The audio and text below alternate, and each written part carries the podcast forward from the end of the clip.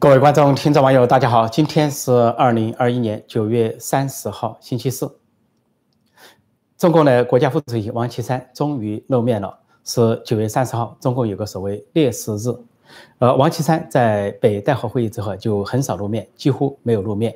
那么，呃，前几天搞了一个所谓中共啊中央人才工作会议，他也没有露面，尽管在京的中共高层全都出席。那么当时我就说，应该在国庆前，王岐山会露面，因为最近习近平继续追杀王岐山的部下，但是他要打倒王岐山呢，并不容易，他没有那样的权威。在王岐山卸任之前，呃，习近平打倒副主席这种可能性不存在，所以王岐山露面了。露面的前提呢，是他继续受到追杀，就是他的家他家族为背景的海航公司，不仅呢是被收归。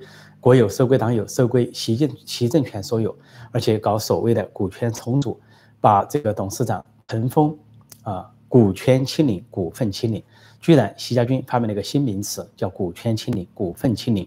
所以陈峰不仅被股份清零、股权清零十四点九八的百分之十四点九八的股份，而且取消，而且呢把它投入大牢。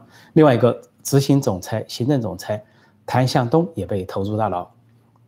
这两个人投入大脑，不仅是对王岐山的再次打击，而且呢对王岐山不利。那么从他们口中，习近平和习家军又可以捞到对王岐山不利的一些材料。就在这样的情况下，王岐山露面了，啊，叫八常委，实际上呢也可以说七常委，也可以说八常委，因为中国有七常委，但是国家副主席被称为第八常委，带引带引号的常委。这八个人作为中共高层。去参加这个所谓的烈士日，九月三十号，中国的国庆节前，也就是中国人民的国丧日之前。那么，习近平下车啊，坐的是一个大巴。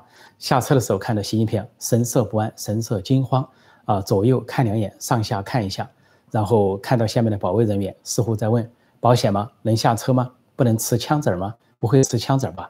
是不是哪里有狙击手？哪里有枪手对他不利？所以神色惊慌不安的下了车。说中国没有发明创造，其实呢，习近平、习家军很有发明创造。因为前任的中国领导人都是坐轿车出行，而各国的政要也都是坐轿车出行。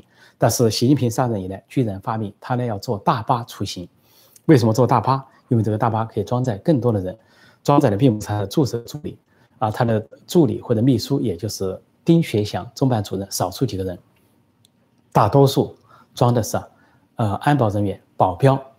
那么一个车至少可以装六十人，所以里三层外三层的护卫习近平，他没有安全感，他惊慌不安，所以这个车呢，这个不仅是